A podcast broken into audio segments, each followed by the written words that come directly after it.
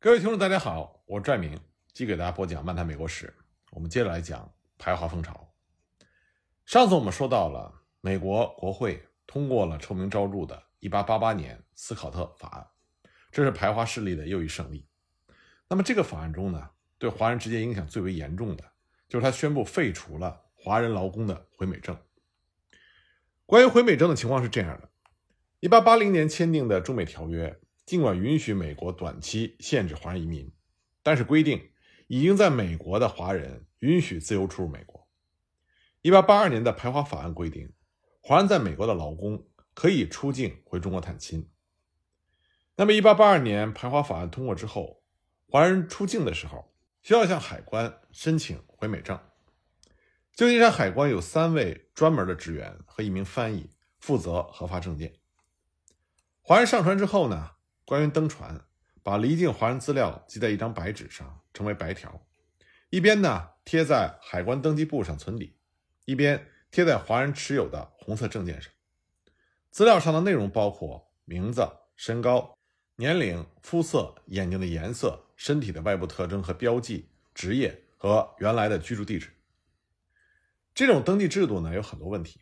首先呢，华人的肤色都是黄色的，这一条没有任何的用处。那么眼睛的颜色呢也一样，所有的华人都是黑眼睛，这也是为什么直到今天，很多美国人看来华人都是一个模样，难以辨认，因为眼睛的颜色都是一样的。直到今天，在美国人的驾驶执照上也有眼睛颜色这一条，因为像白种人，他的眼睛颜色可以是绿色，也可以是蓝色。正是因为这种种族上的差异，对于美国人来说，他很难用语言来描述华人的特征。即使在面貌上有一些特征，比如说头上有个小疤，脸上哪里有块黑痣，这都是可以进行人工模仿的。所以呢，移民官的面前经常出现一些似是而非的回美劳工。比如说，1888年的一天，一艘叫做“北京号”的轮船开进了旧金山的港口，有位华人向海关官员出示了一张回美证，证件上的名字叫做魏毅，三十三岁。五英尺四英寸，大概是一米六二。靠近眼睛的地方有一个小疤。那魏毅的脸上确实有一个疤，但是年龄却在四十岁上下。稽查官拿过量身尺测量身高，魏毅的头刚抵到标尺，身高正好。就在这个时候，有一个官员喊起来说：“看他的腿。”原来魏毅的两条腿分开，并且向两边弯曲，很明显，他用这个方法降低了身高。那么，稽查官就迫使魏毅把两腿并拢，并且挺直。那么，又一个官员喊了起来，说：“看他的脖子。”原来，魏毅呢突然变得弯腰驼背，而且缩起了脖子。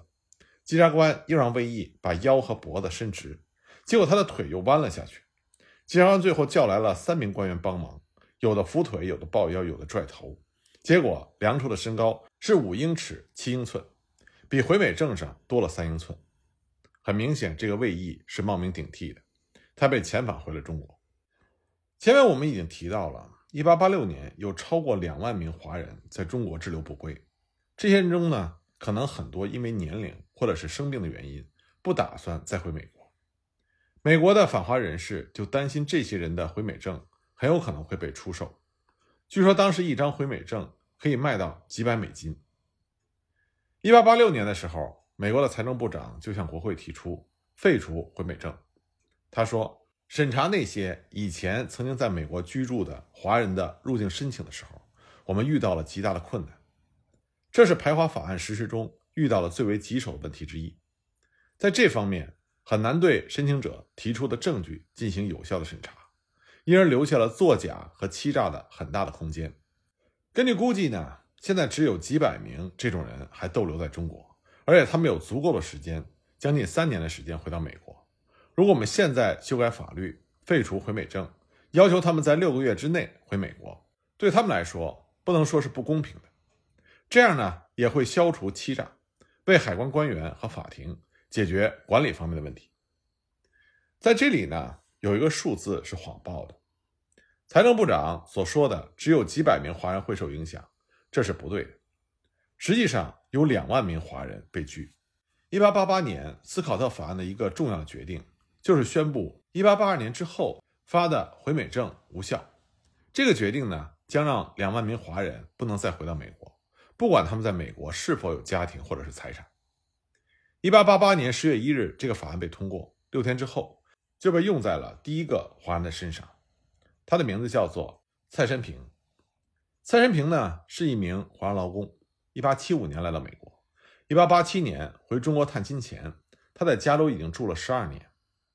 当他一八八八年十月七日回美国，在旧金山港口离船登岸的时候，就被一名税务稽查拦住了。当时海关移民检查是由财政部税务稽查局来负责的。蔡申平就出示了他的回美证，但他却被告知这个证件已经无效。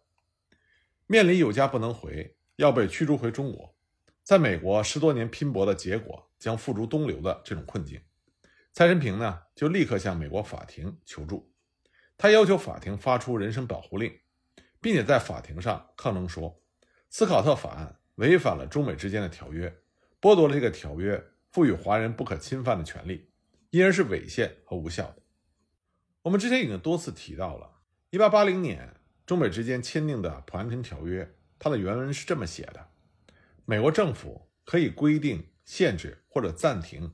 华人劳工进入或者居住在美国，但是不可以绝对的禁止。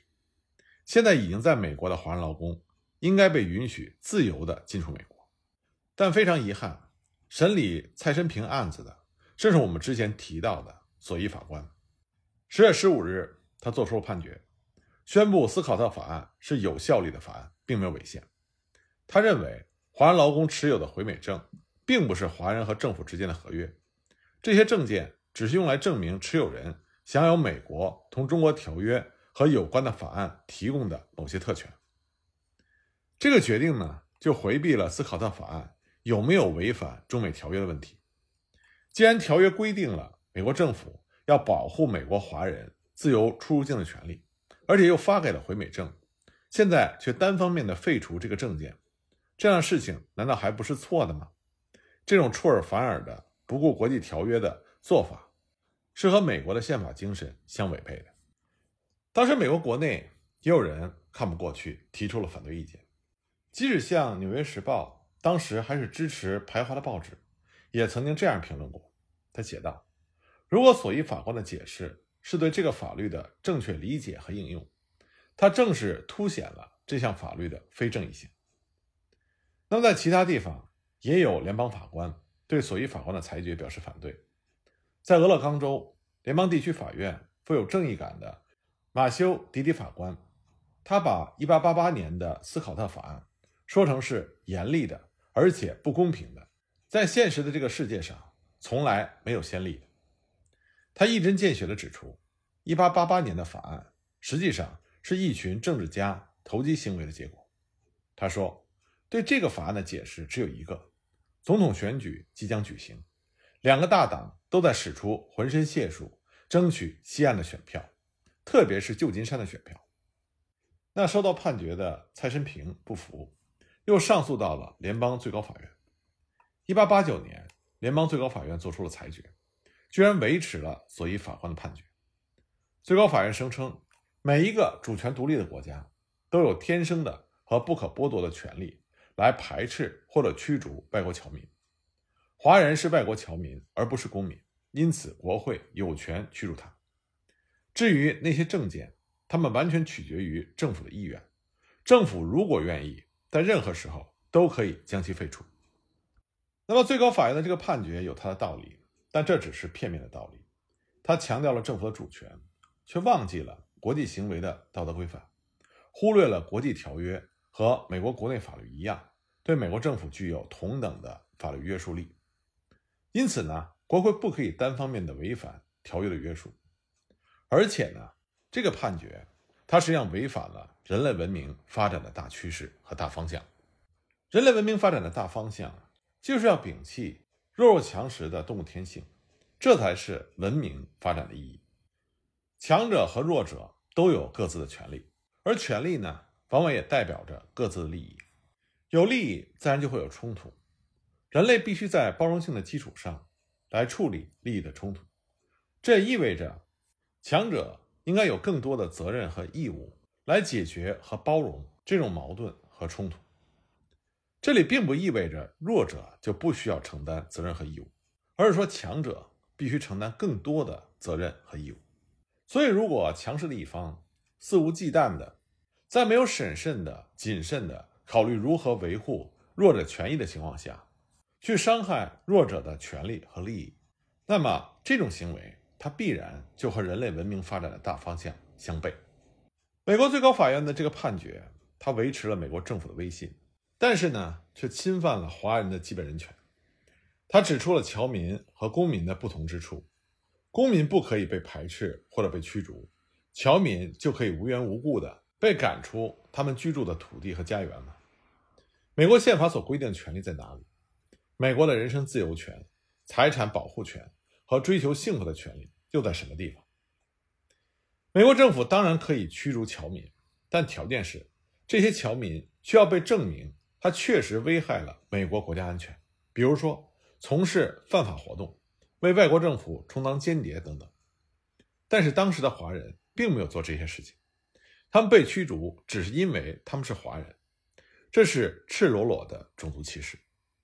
那么对于这个法案和最高法院的裁决，反华势力当然是很开心，时刻让他们感觉到不舒服的华人这个眼中钉肉中刺终于被排除了。但是对于美国的华人来说，这是一个极大的损失和挫折。当时美国的华人人口不过是十多万，一下子被排除出了两万人，将近是五分之一。华人社区更为萎缩，势力更加的单薄，华人也对自己的前途感觉到更加的悲观。当时有不少华人，他们曾经以为排华法案之后，他们在美国的日子会好过一些，因为限制了新的移民，这将使他们在就业的时候面临较少的竞争，也会遭到较少的歧视。实际上。他们是被反华势力的一些言论所蒙蔽，但是当这个法案真正通过并且实行之后，他们终于认识到，排华运动的真正目的不单单是要排斥新的移民，老的移民更是被排斥的对象。那么，直到这个时候，很多在美的华人，他们才看到了没有公民权的悲哀。禁止入籍这个政策，现在才充分发挥出它的强大威力。和深远的用意，它是整个排华法案体制的灵魂和核心。可以说，反华势力先推动禁止华人入籍这个决定是很有远见的。限制入籍政策有两个重要的作用：第一，通过这个政策，在美华人呢就被剥夺了很多的社会权利，成为了一个事实上的低等民族，有利于社会控制；第二，华人没有参政权。因此就被排斥在了政治圈子之外，有利于在政治上保持控制，维护所谓的美国的民主实践。那么，1888年新的法案则和入籍限制进行了密切的配合，他让华人不能在美国扎根，在任何时候只要政府需要，那么这些华人都可以被驱逐出境。那么有了最高法院的撑腰，执法官员更加是理直气壮。在向全国发出的一份通报中，财政部命令，根据1888年10月1日通过的法律，曾经住在美国的华人劳工，在他们从中国回来之后，绝对不准进入美国。他们在任何情况下都绝对不允许踏上美国领土，除非他们是入境美国。那么，1888年的斯考特法案并不是结束，1892年，它又被一个更为严厉的法案所代替。这个法案。就是臭名昭著的1892年加利法案，而这个法案终于引起了华人的奋力抗争。加利法案的主要精神是加强港口海关对华人移民的堵截，他把1882年的排华法案延长了十年，而且呢，针对执行排华法案时出现的一些漏洞，采取了补救措施。最关键的是，他把注意力从美国国外的华人转向了美国国内的华人。从1882年的排华法案开始，注意力一直放在如何防止新的华人劳工进入美国。那么，对于美国本土的华人，并没有什么规定。因此呢，一旦一名华人闯过港口的盘查，进入到美国本土，就成为了在美华人，官员不能对他再采取行动。1892年的加利法案首先要求所有在美国的华人都要向美国政府注册，申请居留证。这就是他们在美国合法居留的证明。法案再次宣布，以往发放的劳工回美证一律无效。针对排华法案执行过程中官员难以预先得到证据的情况，法案规定，如果华人在美国被官员怀疑非法拘留而遭到逮捕的时候，华人必须提供正面的证明来证明他有权在美国居留。换句话说，华人要有证据证明自己并没有非法拘留，否则他就会被定性为非法居民。加列法案的规定使得执法人员可以任意的逮捕华人。对于那些被发现在美国非法拘留的华人，将被判处一年监禁，然后遣返回中国。这个加列法案自然就激起了华人的激烈反抗。他们最反对的就是劳工登记制度，认为这是对华人的侮辱。没有任何其他族群的侨民被要求这么做。华人们知道，如果加列法案成立，政府的密探将像猎狗一样，到处寻找华人非法移民的踪迹。政府官员将会到处找华人的麻烦，华人必须时时刻刻提心吊胆。华人们也担心，一旦登记之后，美国政府就会按图索骥，把华人一网打尽，遣送回国。因此呢，以中华会馆为首的华人社区领袖就发起了美国全国性的抗议活动，让华人不要理睬加利法案。中华会馆在华人中发起了一人一美金的捐款活动，筹得了二十万美金。用这笔钱雇了一名律师，帮华人把官司一直打到了联邦最高法院。那么，华人的抗争行动也得到美国一些教会团体的声援。一八九二年十二月十日，马萨诸塞州的众议员安德鲁就向国会呈交了一份由马萨诸塞州两千五百名社会名流签名的请愿书，要求删除加利法案的所有条款，只保留把排华法案延长十年的这一款。安德鲁呢，也为此提出了一个新的法案。费城的一个名叫“全球和平联盟”的组织，也向美国国会提交了备忘录，严厉谴责加利法案。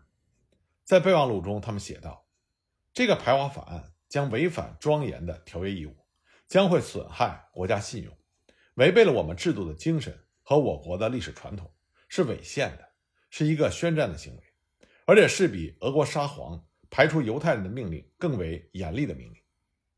那么这些抗议和请愿活动到底能不能改变政府的决定呢？我们下一集呢再给大家讲讲政府在收到这些抗议和请愿之后做出了什么样的反应。